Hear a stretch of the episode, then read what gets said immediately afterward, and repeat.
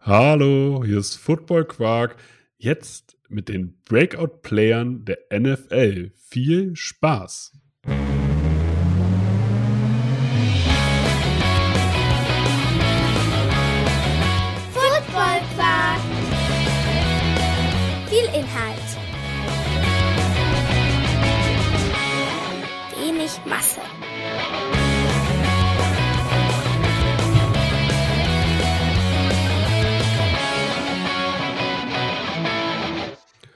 Mein Name ist Torben Dill und mir virtuell zugeschaltet ist der wunderbare Tobias Dannenberg. Moin, na Torben? Wir können ja mal erklären, also wir nehmen äh, diese Folge in der gleichen Zeit auf, wie wir, also kurz nach der News-Folge sozusagen auf, deswegen ist es immer ein bisschen komisch, sich zu begrüßen. ist so, ist richtig random. Oh, ja. Aber ihr hört diese Folge frühestens am Donnerstag eher ein bisschen später, weil unsere Folgen werden ja auch im Nachgang in irgendeiner Form gehört.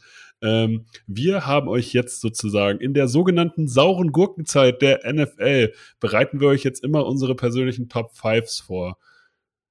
Diese Woche mit fünf potenziellen Breakout-Kandidaten, die jeder von uns vorbereitet hat.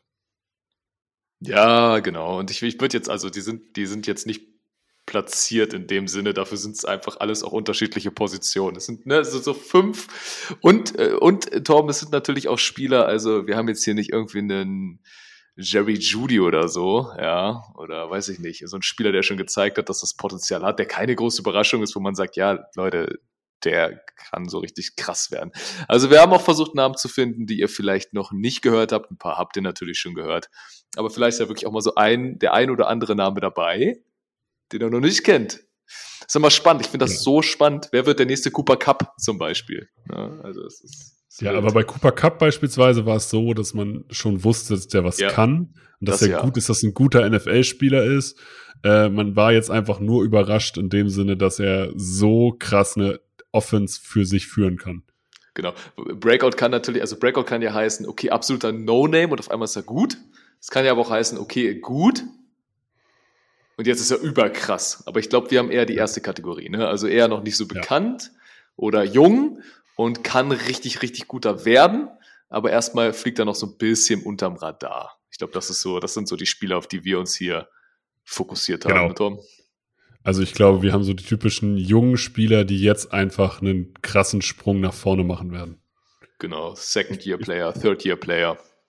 So in ja, die Richtung sowas. jetzt. Also unspektakulär, aber glaube ich trotzdem interessant. Deswegen jetzt unsere fünf Breakout-Player. Ich fange einfach mal an. Ich fange mit deinem Team an. Ja, nice. Mit den Los Angeles Chargers, mit Joshua Palmer. Der war ein Drittrunden-Pick 2021, hatte schon 49 Targets und hatte letztes Jahr schon 353 Yards gemacht. Was erstmal okay ist für einen Drittrunden-Pick. Ich glaube aber, dass sie eine Menge von ihm halten. Also einmal glaube ich das, weil ich das äh, mir erlesen habe und dann hast du es mir auch noch erzählt. Außerdem haben sie keinen weiteren Receiver in irgendeiner Form geholt. Das heißt, sie haben Mike Williams verlängert, sie haben Keenan Allen, aber Joshua Palmer ist da die Nummer drei.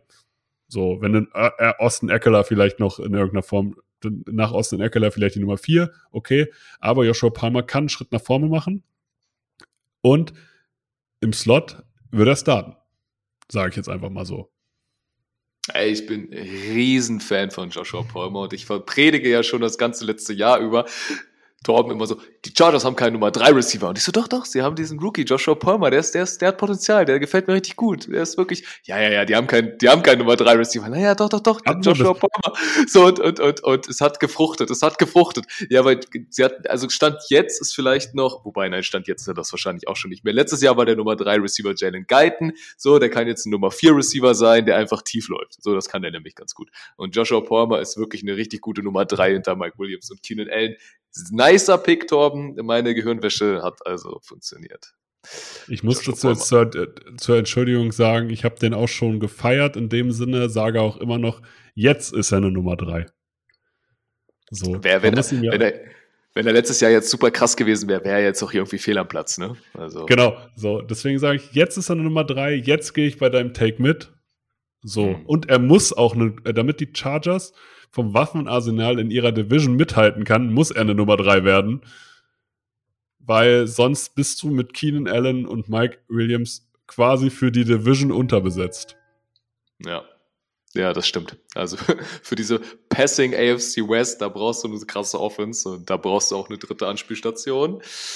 Da, und dadurch, dass die Chargers halt wirklich nicht viel investiert haben in diese Position, ey, da ist viel Trust in Joshua Palmer.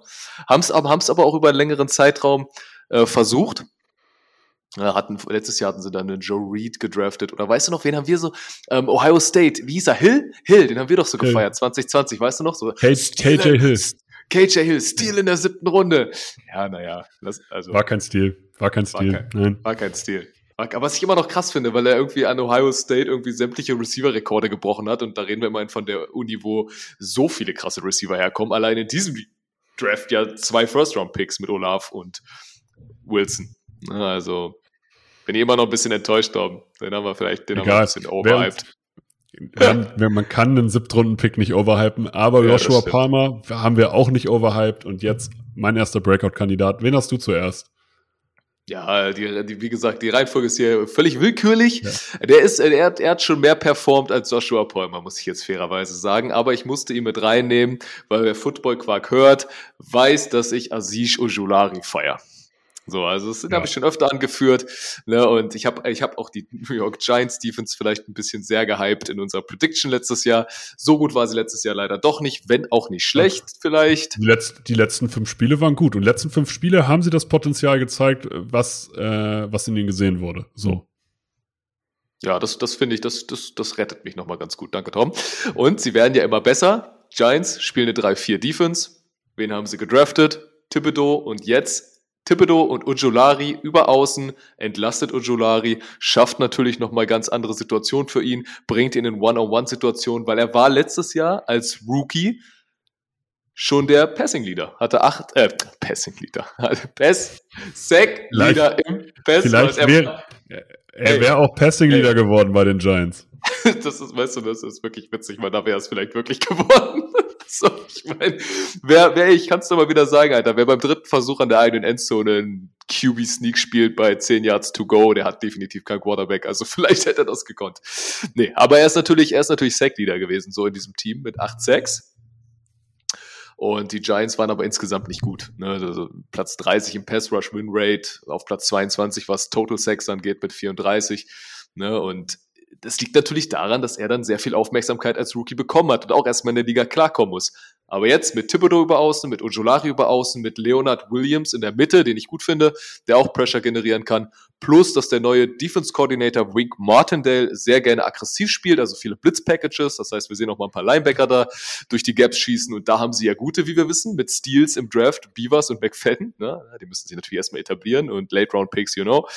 Aber auch eine Martinez, den ich mehr feiere als Torben, und einem Safety Ja. McKinney, den wir, glaube ich, beide feiern. Da kannst du ganz gut mit blitzen. All das entlastet Ujulari und deswegen, alle reden immer nur über Brian Dable und was er aus dieser Offense macht. Aber ganz ehrlich, ich erwarte viel von dieser Defense und ich erwarte auf jeden Fall Double-Digit Sacks von Aziz Ojulari. Könnte da der Beste in dem Haufen werden. Ja, damit ist er ja auch klar ein, äh, ein Breakout-Kandidat. Also er war letztes Jahr gut, auch mit Double-Digit Sacks wäre er ja sehr gut. Genau.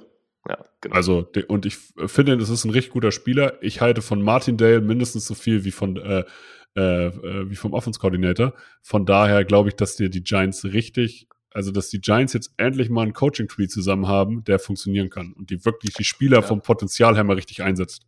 Ja, die Giants könnten so ein richtiges Dark Horse werden. Na, Also Daniel Jones hat irgendwie in seiner Zeit in der NFL so viel Turnovers produziert, dass er da irgendwie in den Top 3 ist. Und trotzdem hat Brian Dable heute irgendein Interview veröffentlicht, was dann auch, oder die Tage heiß diskutiert wurde.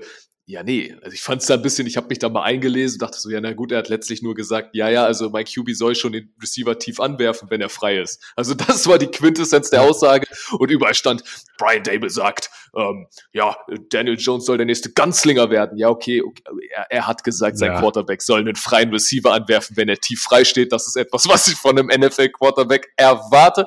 Aber trotzdem glaube ich, äh, es spricht alles dafür, dass das, das glaube ich, eine, das kann eine gute, kann eine gute, kann eine gute Franchise werden nächstes Jahr. Also New York Giants, ich werde ich werd sie wahrscheinlich wieder hypen. Und ein wichtiger Bestandteil, Aziz Ojolari, mein erster Pick. Sehr gut. Ich mache weiter mit Ja. Cole Kmeet von den Chicago Bears. Tident. Tidents brauchen immer so ein bisschen länger. Von Das ist Kmeet weiß ich, dass, äh, dass Tobi letztes Jahr schon gesagt hat, dass, es sein, dass das äh, sozusagen hier, der wird einen Entwicklungsschritt machen, hat er auch gemacht. Er ist schon besser geworden und ich glaube, dass er dieses Jahr zur zweiten Option in Chicago wird. Und zwar zur deutlichen, äh, sozusagen, er kann der Mark Andrews werden für Justin Fields. Was sozusagen Lamar Jackson für äh, Mark Andrews für Mar äh, Just, äh, was Mark Andrews für Lamar Jackson ist, kann Cole Kmeet für Justin Fields werden. Ich glaube, Ja. dass Kmeet derjenige sein wird, der so in der Medium-Distanz, so 10 bis 19 Yards, sehr viele First Downs besorgen wird. Und genau in der Distanz wird er auch mit einer 94,8 gegradet, was überragend ist. Und diese Distanz ist die stärkste Distanz von Justin Fields. Und sie haben nur Mooney und Kmeet. Das heißt, die beiden werden auch die ganzen Targets unter sich aufteilen. Und wenn du dann sozusagen in der besten Distanz deines Quarterbacks die, die beste Anspielstation bist, glaube ich, dass du ordentlich Yards machen wirst. Ich traue, traue Cole Kmeet eine. Ich sag, also ich sag jetzt einfach mal, Cole Kmeet macht nächstes Jahr 900 Yards und 9 Touchdowns. Nice, nice. Freut mich, dass du auch auf den Zug mit aufspringst. Cole Kmeet. Ähm, ja, letztes Jahr ist das so ein bisschen aufgefallen, das ging so, so ein bisschen durch die Medien und da habe ich dann damit angefangen, Kmeet ein bisschen vielleicht zu overhypen. Aber dass Justin Fields und er eine Connection aufbauen, noch nach dem Training zusammen trainieren, also und, und ein junger Quarterback mit einem jungen Tight End, ne, das kann Gold wert sein. Aber kennt, andererseits muss man auch sagen, kennst du das, wenn du Fantasy Football spielst und einfach dann so denkst, du hast voll den Insider-Tipp und du fängst an, den ein bisschen zu sehr overhype, zu overhypen? Ja. Ich hätte Cole Kmeet letztes Jahr noch nicht unbedingt in mein Team holen müssen, war dann so, so produktiv war er noch nicht. Aber dieses Jahr bin ich voll bei dir und 900 Yards klingt jetzt erstmal voll viel, aber ja, warum nicht? Weil ich glaube, Justin Fields wird einen Step nach vorne machen und ähm, Cole Kmeet wird seine wichtigste Anspielstation sein. Und was in Targets? In Targets gesprochen wahrscheinlich mehr als Mooney. Mooney wird mehr Yards das haben, ich auch. ne, am Ende des Tages wahrscheinlich. Aber öfter anwerfen wird er sein Tight End. Das glaube ich auch. Und ich kann dir nur sagen, was Cole Kmeet für dich war, war vor zwei Jahren für mich äh, Deontay Johnson von den Steelers. Den habe ich vor zwei Jahren richtig gehypt, habe mir den bei Fantasy geholt, dachte mir so, ja, ey, pickt alle Receiver total früh. Ich habe Deontay Johnson. Ja, letztes Jahr hätte er abgeliefert, vor zwei Jahren halt noch nicht. Ja. Ja, ja, ein Jahr zu früh, ein Jahr zu früh. Das ist schwierig, wenn du manchmal zu sehr in der Materie steckst. Du verlierst so ein bisschen den Realitätsbezug.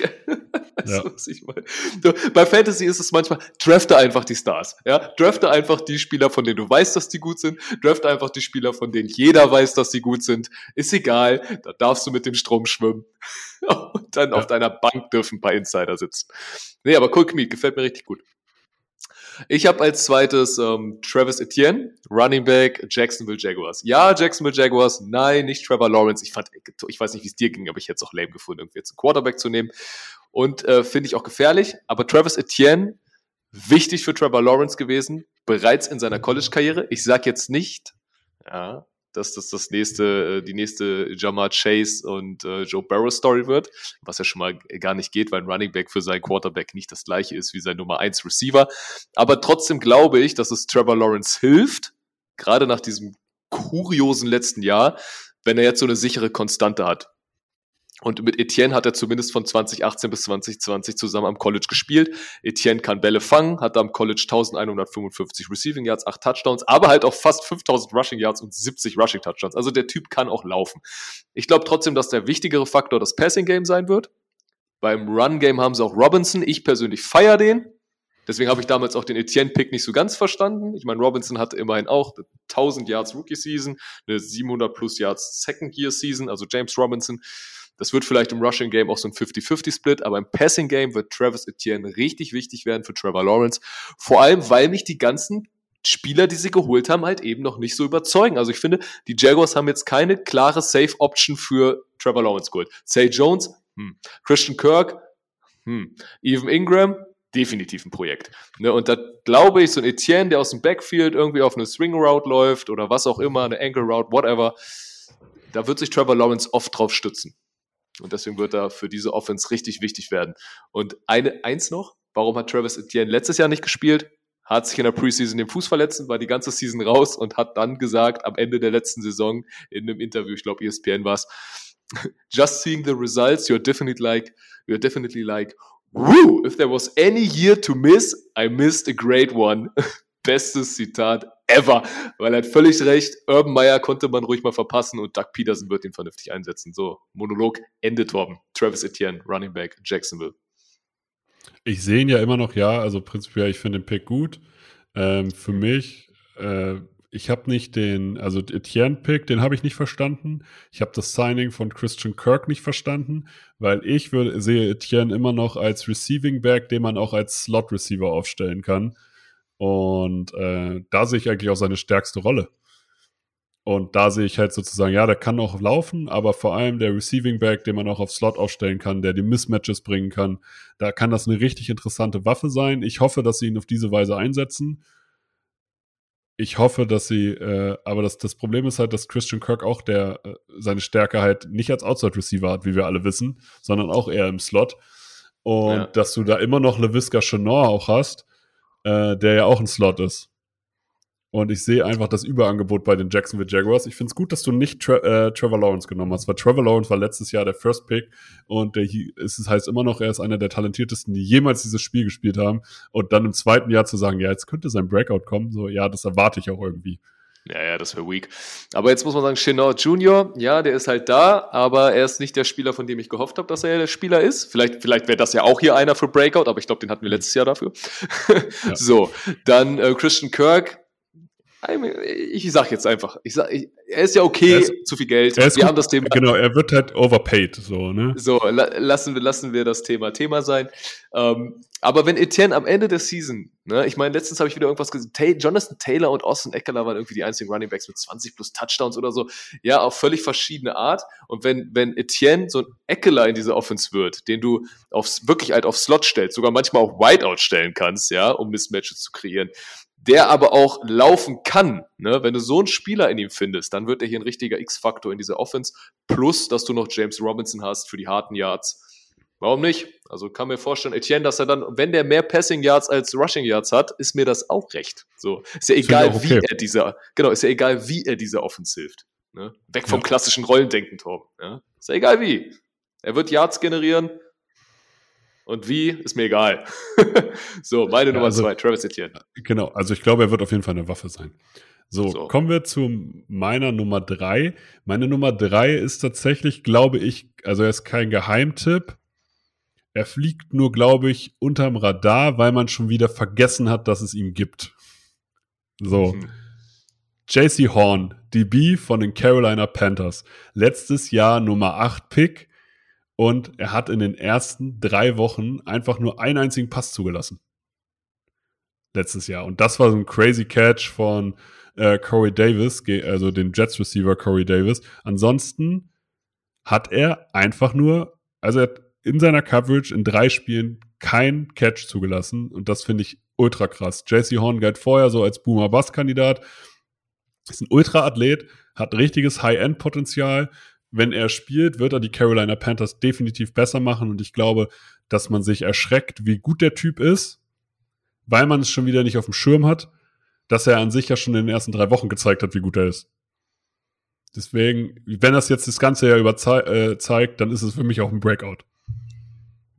Ja, auf jeden Fall. Auf jeden Fall. Und ich glaube, du hast vollkommen recht, dass die Leute ihn vergessen haben, weil es gab diese drei Cornerbacks in dem Draft, über die alle gesprochen haben. Das war JC Horn, Überathlet. Patrick Sertain, am meisten Pro-Ready, vielleicht kann man so ja. sagen. Und ähm, Caleb Farley. Fairley, Fairley, Fairley? Bis jetzt ja. bei den Titans. So. So. Letzterer war dauernd, war, war krass verletzt, ne? Und man wusste nicht, kann er überhaupt spielen, konnte er nicht, bla bla bla, aber deswegen gab es halt dann irgendwie einen Rummel um. Ne? Patrick Sertain hat krass performt, hat auch mehr Medienrummel bekommen. Und JC Horn ist von den dreien ja, also, also jetzt zurückblickend über Fa Fair, heißt er Farley oder Fairley? Ich sage sag jetzt, der heißt Fairly. Also ich glaube, der heißt ja, Fairly, aber kann auch Farley heißen, keine Ahnung. Ja, so über den habe ich im negativen Sinne immer mehr gelesen, so von wegen, ja, war ja ein Bass und der war ja verletzt und bla bla bla, wieso hat man ihn überhaupt gepickt und so weiter. Kann übrigens auch ein richtig guter Spieler werden, wenn er fit bleibt.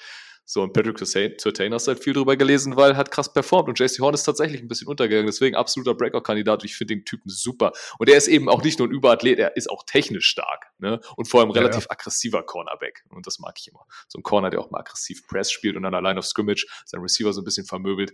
Finde ich gut. Also ja, gefällt mir in der, der. Der Typ ist riesig, ne? Und ich glaube, er ist, für, er ist halt dieser Nummer 1 Corner, den man sich so wünscht. Um halt mal den Star Receiver rauszunehmen. Ja, und der ist halt in einer sehr jungen Defense. Ne? Also ist völlig in Ordnung. Der hat noch Zeit, sich zu entwickeln. Corner braucht eh ein bisschen Zeit und Year 2 für so einen hochkarätigen Cornerback, um richtig zu eskalieren. Ja, auf jeden Fall. Gefällt mir. JC Horn. Carolina Panthers. Guter Pick, Tom. Wen habe ich an drei? Auch, auch äh, Secondary, aber Safety. Grant Delpit. Spielt für Cleveland, wurde 2020 gedraftet. Runde 2 an 44, hat für LSU gezockt, hat mit LSU auch 2019 National Championship Game gewonnen, diese super krasse Season da auch mit Burrow als Quarterback und hat in dem Spiel sogar einen Sack und sechs Tackles. Aber was wichtiger ist, er, er hm? Ich habe mich damals gefragt, warum der in die zweite Runde fällt, weil ich den viel ja. besser fand als zweite Runde. Mega Spieler, ich halt nämlich auch. Ich glaube, ja. das haben sich viele gefragt. Ich meine, der Typ hat 2019 in dem Jahr dann auch den ähm, Jim Thorpe Award gewonnen den kriegt der beste Defensive Back im College Football. So, Punkt. ne? 2018, 2019 All-American Team und ins First Team All-SEC. Klar, wenn du All-American Team bist, dann kommst du auch All-SEC, aber SEC auch die krasseste Division am College, also da muss auch reinkommen. Und hat 40 Spiele gespielt am College, 199 Tackles, 7 Sacks, 8 Interceptions in der Zeit, also auch richtig erfahrener Spieler. Ja, warum ist er in der NFL nicht durchgestartet? Wie so oft, verletzt. Ne? Aufgrund von Achillessehnenverletzung kein Snap in der Rookie-Season. Jahr zwei hat er dann mehr gespielt, hat sich dann den Strong Safety Spot mit Ronnie Harrison Jr. geteilt. Ich glaube, er hatte so, also er hatte so 53,5% der Defensive Snaps. Snaps. Ja, witzig, dass ich ich glaube sage, weil ich habe es nachgeguckt und es steht hier. Also er hatte 53,5% der Defense Snaps für die Cleveland Browns. So, Harrison wurde zwar am 12. April, das meine ich auch egal, geresigned, also ist wieder back. Ähm, aber ab Woche 11 letztes Jahr hat Delpit gestartet und in dieser Zeit hat er die viertbeste Coverage Grade laut PFF von allen Safeties in der Liga. Also er hat auf jeden Fall mal gut die Werbetrommel für sich gerührt, dass er dieses Jahr auf Safety starten wird. Und ja, ich meine, in der Zeit hat er dann drei Pass Deflections, drei Tackle for Loss, ein Sack, bla bla bla. Also war wirklich stark in der Zeit. Und wenn du dir dann dieses Secondary anschaust, Dance Ward, Greg Newsom auf Cornerback, John Johnson und Grant Delpit auf Safety und dann noch Shemaya Owusu Koramoa als Off-Ball-Linebacker, und der darf hier erwähnt werden, weil der ist echt gut im Covern, ähm, dann wird diese Pass-Defense wirklich krass. Und ich Grant, glaube, Grant Delpit wird hier ein X-Faktor werden, den du vielseitig in dieser Defense auch einsetzen kannst. Ja, Grant Delpit. Sollte man auf jeden Fall gehört haben. In meinem Kopf war der schon Starter, tatsächlich. Hättest ja, du mich gefragt, wer, also ja. ich war jetzt eher geschockt, dass er bisher so wenig gespielt hat. Aber genau. deswegen war halt richtig, gut, richtig guter Spieler. Ja, ja, aber war tatsächlich nicht. Erst wirklich ganze Season raus, das war mir auch tatsächlich gar nicht so bewusst. Ne, und dann wirklich nur die Hälfte der Snaps und zum Ende sich den Starting-Posten ergattert sozusagen. Und ich glaube, den gibt er jetzt nicht mehr her und wird ein Starspieler ja. in dieser Defense. Glaube ich auch. Deswegen richtig guter Pick. Ich komme mit meinem vierten Pick das ist so ein bisschen so ein Ding, naja, der wird auf jeden Fall mehr Möglichkeiten bekommen, weil Marquise Brown ist weg. Das heißt, der bisherige Nummer 1 Receiver ist weg. Das heißt, da ist auf jeden Fall sehr viel Volume an Targets frei. Ich rede von Rashad Bateman, Receiver der Baltimore Ravens, der jetzt die Möglichkeit hat, meiner Meinung nach durchzustarten. Ja, die Ravens werden viel laufen, aber auch die Ravens brauchen Receiver. Und bisher haben sie keine krassen Receiver. Und Marquise Brown war dort die Nummer eins. Die ist jetzt weg. Warum sollte es nicht Bateman werden? Bateman ist sicherlich nicht so explosiv und hat auch nicht die Geschwindigkeit, äh, wie sie Brown hatte. Dafür hat er das deutlich bessere Route Running und die deutlich sichereren Hände. Und ich glaube, der kann so ein, ja, so eine First Down Maschine werden, der so eine Offense am Laufen hält. Und Ey. das ist, das ist meine Rolle für ihn und ich glaube, richtiges Talent und kann einer sein, wo man hinterher sagt, ja, okay, deswegen haben die Brown abgegeben, weil sie wussten, dass sie den haben. Ja. A, ist das auch wieder so ein Spieler, wo ich mir gestern, wo ich mir in meiner letzten Fantasy-Season dachte, ha, jetzt bin ich wieder richtig smart und picke, ihr werdet schon sehen, dieser Rookie, ne? Hm, gut. Das hat noch nicht ganz so hingehauen. B, warum ich den Pick auch feier, wenn man sich mal so ein bisschen durchs Internet gräbt, dann ist das, ich glaube, es wird kein Spieler so oft als Breakout-Spieler Ja. erwähnt, was man gar nicht so denkt. Ne? Also hätte ich jetzt vorher gar nicht gedacht. Und du hast mir deine, du hast mir deine ähm, Picks vorab geschickt, damit wir uns nicht doppeln.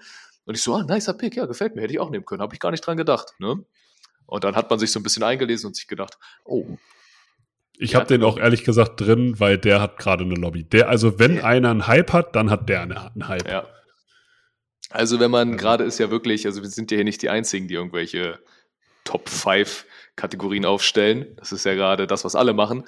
Und ähm, Breakout-Player findest du äh, Rashad Bateman auf CBS, auf ESPN, auf NFL Network, überall. Also der Überall. wird wirklich überall erwähnt. Und Überall. völlig zu Recht. Ich fand den letztes Jahr schon krass. Jetzt ist er der Number One Receiver und ich glaube wirklich, die haben Brown mit einem guten Gefühl abgegeben, weil sie wussten, sie haben Bateman.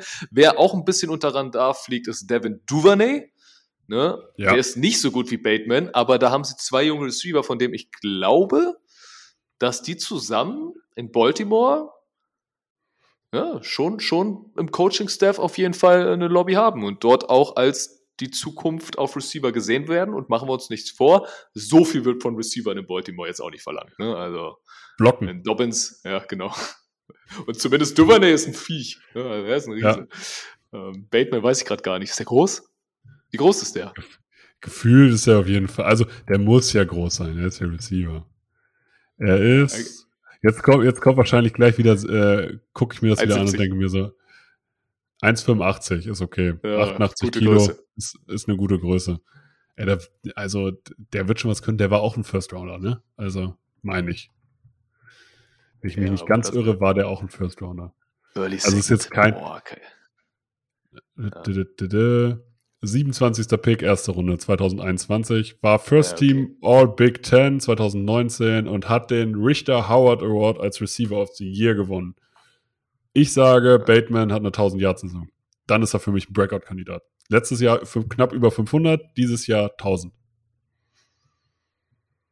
Ja, auf, ja, auf jeden Fall. Mit Brown weg. Ich meine, Lamar Jackson läuft zwar viel, aber er läuft jetzt auch nicht die ganze Zeit. So. Also er wirft dann ja doch auch ab und an mal. Also er wird nicht viele Receiver zu hohen Nummern bringen, was auch nicht stimmt. Ne? Hat auch schon krasse Passing-Seasons gehabt. Und du Also ja, du hast zwar. Mark, du hast, du hast Mark Andrews.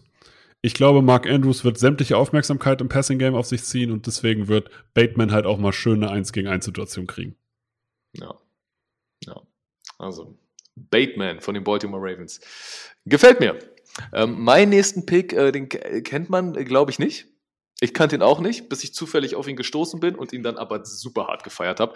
Und das ist ein Linebacker mit dem coolsten Namen für einen Linebacker, heißt einfach Divine Diablo. Und äh, ich habe ihn nicht nur wegen den Namen, aber auch gepickt. Spielt für die Las Vegas Raiders, ist letztes Jahr Rookie gewesen, in Runde 3 gepickt, an Stelle 80. Ähm, hat für Virginia Tech gezockt. Ähm, war da erst Safety und ist dann in seinem letzten Jahr in so eine Safety-Linebacker-Hybrid-Rolle reingerutscht. Ne, und sein Output war eigentlich ganz nice. 55 Tackle, 4 Interceptions in einer verkürzten Covid-Season, muss man halt auch dazu sagen. Ne? Und hat halt gezeigt, ja, okay, der kann ballern, der kann hitten, der fängt aber auch die Picks. Also das zeigt schon, also moderner NFL-Linebacker, der sowohl wie ein Safety covern kann, aber auch wie ein Linebacker ins Gap gehen. Ne? So, da hat er schon mal auf jeden Fall gute Voraussetzungen in dieser NFL. Vor allem Las Vegas Raiders, wir erinnern uns, AFC West, du spielst gegen Russell Wilson, Patrick Mahomes und Justin Herbert. Ein Cover-Linebacker ist wahrscheinlich ganz nice. Und, So. der, und Derek Carr. Ja, aber der spielt ja in seinem Team. Ja, aber trotzdem kannst du ja gegen ihn spielen im Training. Ja, okay, gut, okay. Aber wenn es um die Wurst geht, spielst du nicht um ihn. Ja, Aber okay. ja, runden, runden, runden wir die AFC West ab und Derek Carr ist hier der schlechteste Quarterback und verdammt gut und in anderen Division wäre er wahrscheinlich der Beste. Ne? Also machen wir uns nichts vor. So, und der neue Defense Coordinator Patrick Graham ist bekannt für kreative Schemes. Letztes Jahr war er ja Defense Coordinator bei den Giants und hat irgendwann mal vorher gesagt, So you say 4-3, 3-4, 2-4, 3-3-5, whatever you want to say, I will say yes. So, und dann von wegen bla bla bla, ich mache hier keine Witze. Ich äh, mache das, was am besten funktioniert mit meinen Spielern. Erstmal eine sehr löbliche Einstellung für DC, sollten definitiv mehr haben. Gus Bradley, der davor DC war, na, wobei, nein, das ist nur ein Mythos, dass der nur Cover 3 spielt. Ähm, egal, auf jeden Fall, Pat, ja, es ist okay, ja, ja, ja. Foreman Russian Cover 3. So. Aber er muss irgendwas, er muss irgendwas an sich haben, weil die Spieler folgen ihn ja immer überall hin. Egal. So, und in, definitiv, in, er ist ja auch ein guter DC. So. Genau, ne? er ist kein guter Head Coach gewesen, hat vielleicht auch einfach Pech gehabt, aber er ist definitiv ein guter DC. So, und Diablo bringt diese Vielseitigkeit mit, was mir richtig gut gefällt. Und ich habe mir äh, ein Tape angeschaut, weil das ist hier Key, gegen Washington. So, letztes Jahr, ich glaube, 5. 5. Dezember war es, irgendwo so in dem Dreh, hat er, hat er seine Starts Vollkommen bekommen. egal für die Geschichte. Nee, ist nicht ganz egal, weil dadurch hat er dann in seinen letzten fünf Spielen gestartet und dort hat er dann auch 30 seiner 45 Tackles gemacht. So, und hatte nur einen einzigen Miss-Tackle all season. Das ist, by the way, auch verdammt krass. Ne, also, das ist, ist schon mal eine gute Voraussetzung für einen Linebacker und Safety und er ist beides. So, und in diesem Spiel war Corey Littleton Starter und hat sich dann verletzt. Dann kam Diablo rein. Corey Littleton war aber später wieder auf dem Feld im Special Team. Also man, er konnte wieder spielen, aber es war klar, die Raiders haben gesagt, so jetzt ist der Cut, Diablo ist unser Starter. So ist es auch geblieben. Und Littleton ist jetzt auch nicht mehr bei den Raiders, sondern bei den Carolina Panthers. Also man rechnet mit Diablo, wir werden ihn auf jeden Fall sehen. Und was mich in diesem Spiel so begeistert hat, du hattest Plays, wo er wirklich super schnell den Run gelesen hat, in sein Gap geschossen ist und den Tackle for Loss gemacht hat. Dann hast du Plays, da hat er als Mittellinebacker auf dem Feld gestanden. Wir erinnern uns, er ist ja so ein Hybrider. Trotzdem stand er da als Mike. Bei dem Screen Pass nimmt den Block auf, ballert den O-Liner nach hinten und macht den Tackle. Das heißt, er hat die Physis gezeigt. Das fand ich krass. Er hatte den Running Back auch in Coverage in dem Fall. Und was ich am beeindruckendsten fand, das Play habe ich dir geschickt. Da ging es gegen eine Trips. Und er liest das Play richtig gut. Versteht, dass der Nummer 3 Receiver, also der, der am ehesten Inside steht, der Slot Receiver, hinter ihn tief geht macht einen perfekten Man-Turn, geht mit ihm mit und rennt einfach bis in die Endzone mit und verliert ihn nicht. Und das als Linebacker. Also du kannst, er kann hitten, er kann covern und er liest den Run verdammt schnell. So, all das in dem einen Spiel gesehen. Divine Diablo, Zukunft auf Linebacker bei den Raiders. Bam, ich feiere ihn richtig hart. Was für seine Qualität spricht, ist, obwohl sie äh, sehen ihn anscheinend als Starter, obwohl der DC ja gewechselt hat. Ja. Also es hätte ja sein können, dass sie halt sagen können, ja, okay, äh, also jeder DC hat ja andere Präferenzen, aber die sehen ja an ihm ja dann tatsächlich etwas, was trotz Trainerwechsel weiterhin noch da ist.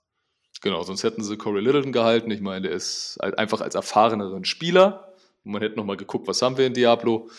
Wenn du im äh, Depth-Chart guckst, ist er dort auch als Starter gelistet. Also Divine Diablo könnte ich mir, ich, ich werde sehr bewusst auf ihn achten in der nächsten Season. Sehr gut. Und bei jedem Tackle auch erwähnen, dass du ihn hier drin hattest. Das ist wichtig. Oh, macht euch, macht euch drauf gefasst. Ihr werdet Divine ja. Diablo. Wir haben so einen Linebacker. Wir sind so ein Linebacker. Wir waren mal ein O-Line-Podcast, aber irgendwie sind wir doch ein Linebacker-Podcast. Wir haben Logan Wilson. Letzte Woche haben wir Rodriguez hart gefeiert. Ich feiere hier gerade sehr hart Divine Diablo. so ein Linebacker-Torben. Mein, mein fünfter Pick ist auch ein Linebacker hier.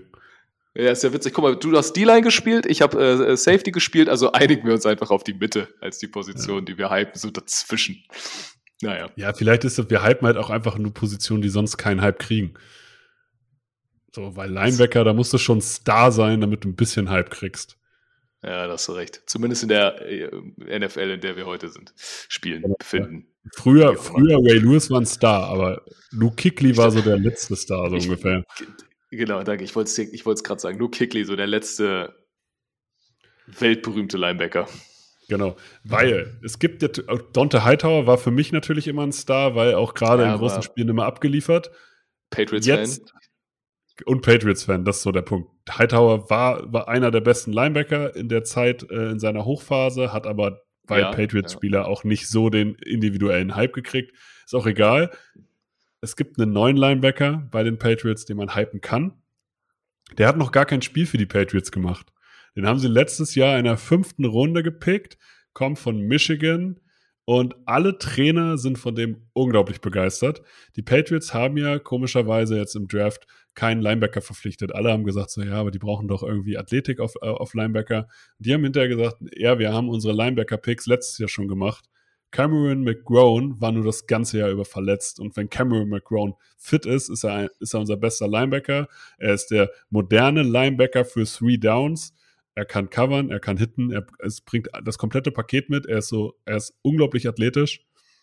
Und alle Patriots-Trainer sind unfassbar begeistert von ihm. Und deswegen hat man wohl kein, auch keinen Linebacker in diesem Jahr gepickt und auch kein äh, Free Agent in irgendeiner Form geholt, weil man so viel Vertrauen in Cameron McGrone steckt. Wie gesagt, kommt von Michigan, hat also eine starke Ausbildung gehabt. Letztes Jahr ist zwar als Linebacker in Runde 5 gefallen, aber das heißt bei Linebackern erstmal nichts. Mhm. Und er wird eine Menge Spielzeit kriegen, weil noch sind Hightower und Collins auch nicht äh, geresigned. Das heißt, du kriegst ja, du erwartest jetzt von John Uche beispielsweise den nächsten Schritt, du wartest von Perkins mal den äh, überhaupt einen Schritt, der war auch letztes Jahr in der dritten Runde aber ähm, und hat kein Spiel gemacht. Aber von Cameron McGrone erwartest du eigentlich, dass er jetzt Starter ist und direkt abliefert. Und ich glaube, von null Plays auf Starter und guter Starter kann man machen. Ja, auf jeden Fall ein Name, der bei mir jetzt nicht so präsent ist. Das waren jetzt die beiden etwas unbekannteren Linebacker-Picks.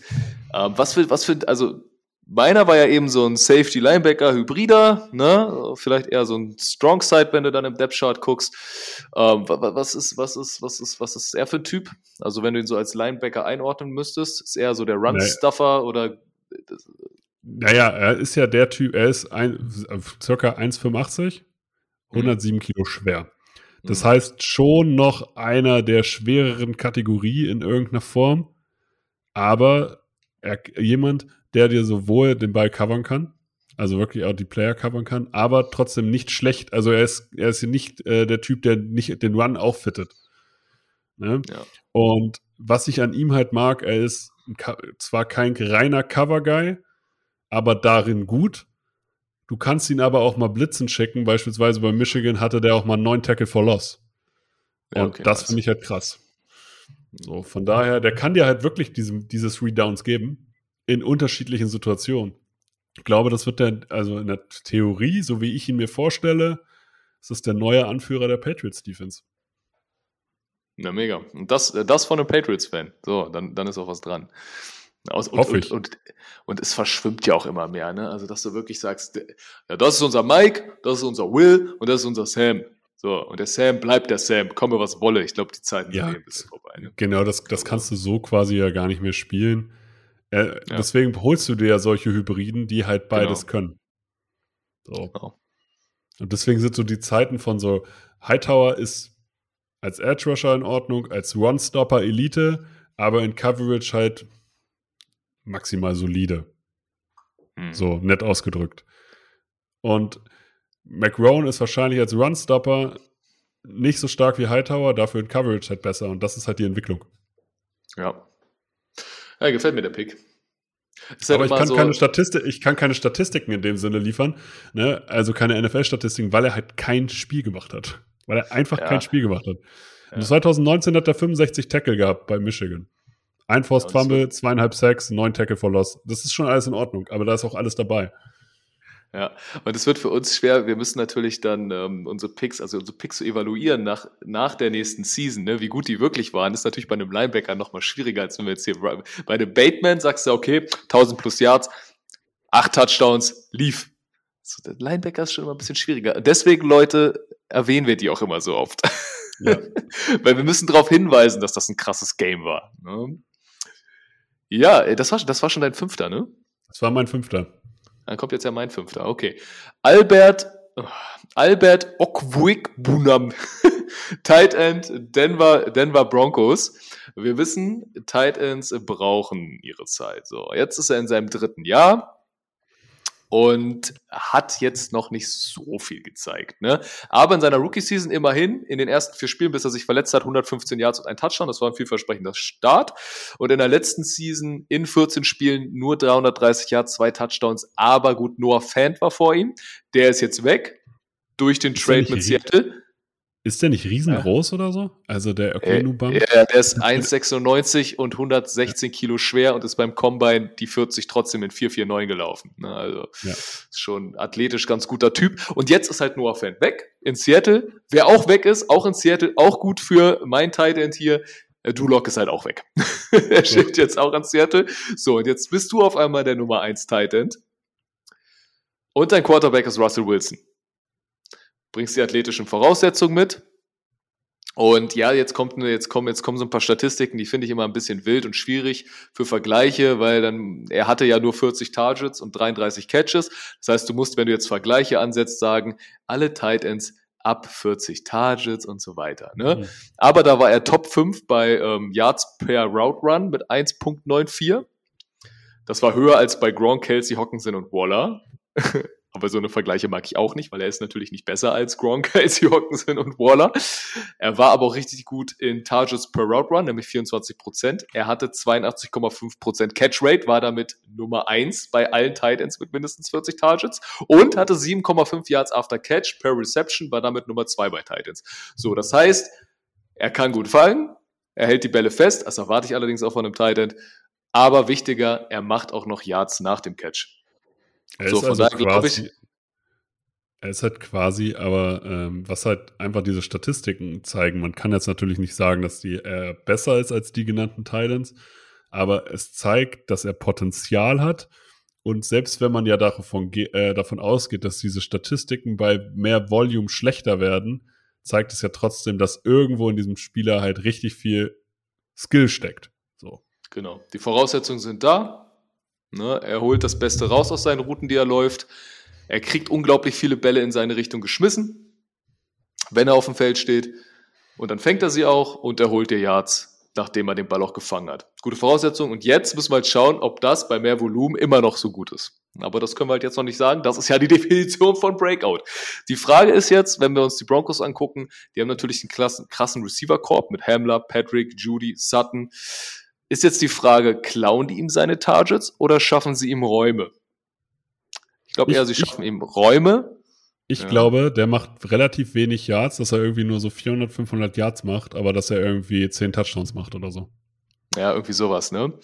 Und er ist halt, ich meine, die, okay, die Broncos haben einen Tight End gedraftet, Greg Dulcich in der vierten Runde. Ja, aber der wird sich jetzt erstmal entwickeln. Ne? Also ich meine, Okwu Bunam war auch ein Viertrunden-Pick. Meine ich. Oh Gott, das habe ich mir gerade nicht rausgeschrieben. Aber irgendwas in der, ich glaube ja, auch irgendwas in der Range. Und Dulcich muss sich jetzt erstmal, der wird sich jetzt erstmal hinter ihm etablieren. Mal davon abgesehen, dass du auch mal Two Tight End Sets hast. Aber er ist definitiv der Starter in einer Offense, die viel werfen wird, in einer Offense mit Russell Wilson. Kann er hinten losgehen? Er war auch ein Ruft er Viertrunden-Pick. das Pot ja, nice. Vielleicht ruft er das Potenzial nicht ab. Route Running wird ein bisschen kritisiert, vielleicht ein bisschen lazy Blocker, aber machen wir uns nichts vor, wenn der am Ende, weiß ich nicht, 800 Yards fängt und 10 Touchdowns, ähm, für die Statistik interessiert niemanden, ob er gut geblockt hat. also dann kann Absolut. ich mich hier hinstellen und sagen, hey, er hatte 800 Yards und was weiß ich, 8 Touchdowns.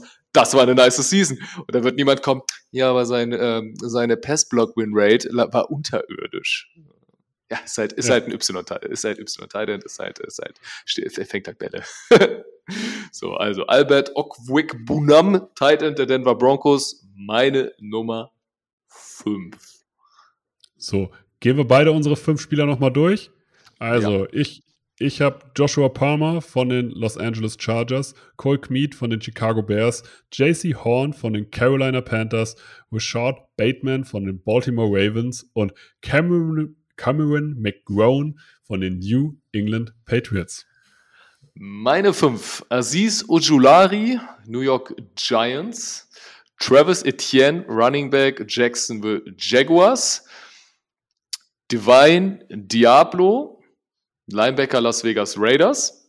Jetzt habe ich Grant Delpit fast vergessen. Safety Cleveland Browns. Und zu guter Letzt Tight End Denver Broncos, Albert Okwik Bunam.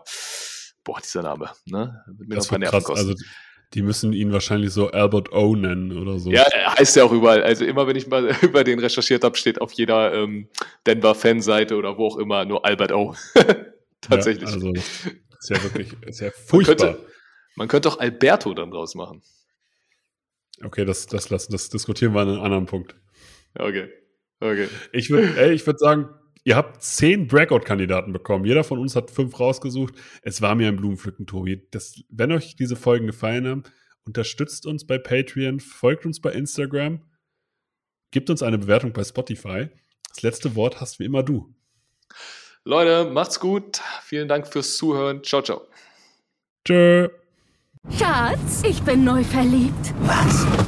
Da drüben. Das ist er. Aber das ist ein Auto. Ja, eben. Mit ihm habe ich alles richtig gemacht. Wunschauto einfach kaufen, verkaufen oder leasen. Bei Autoscout24. Alles richtig gemacht.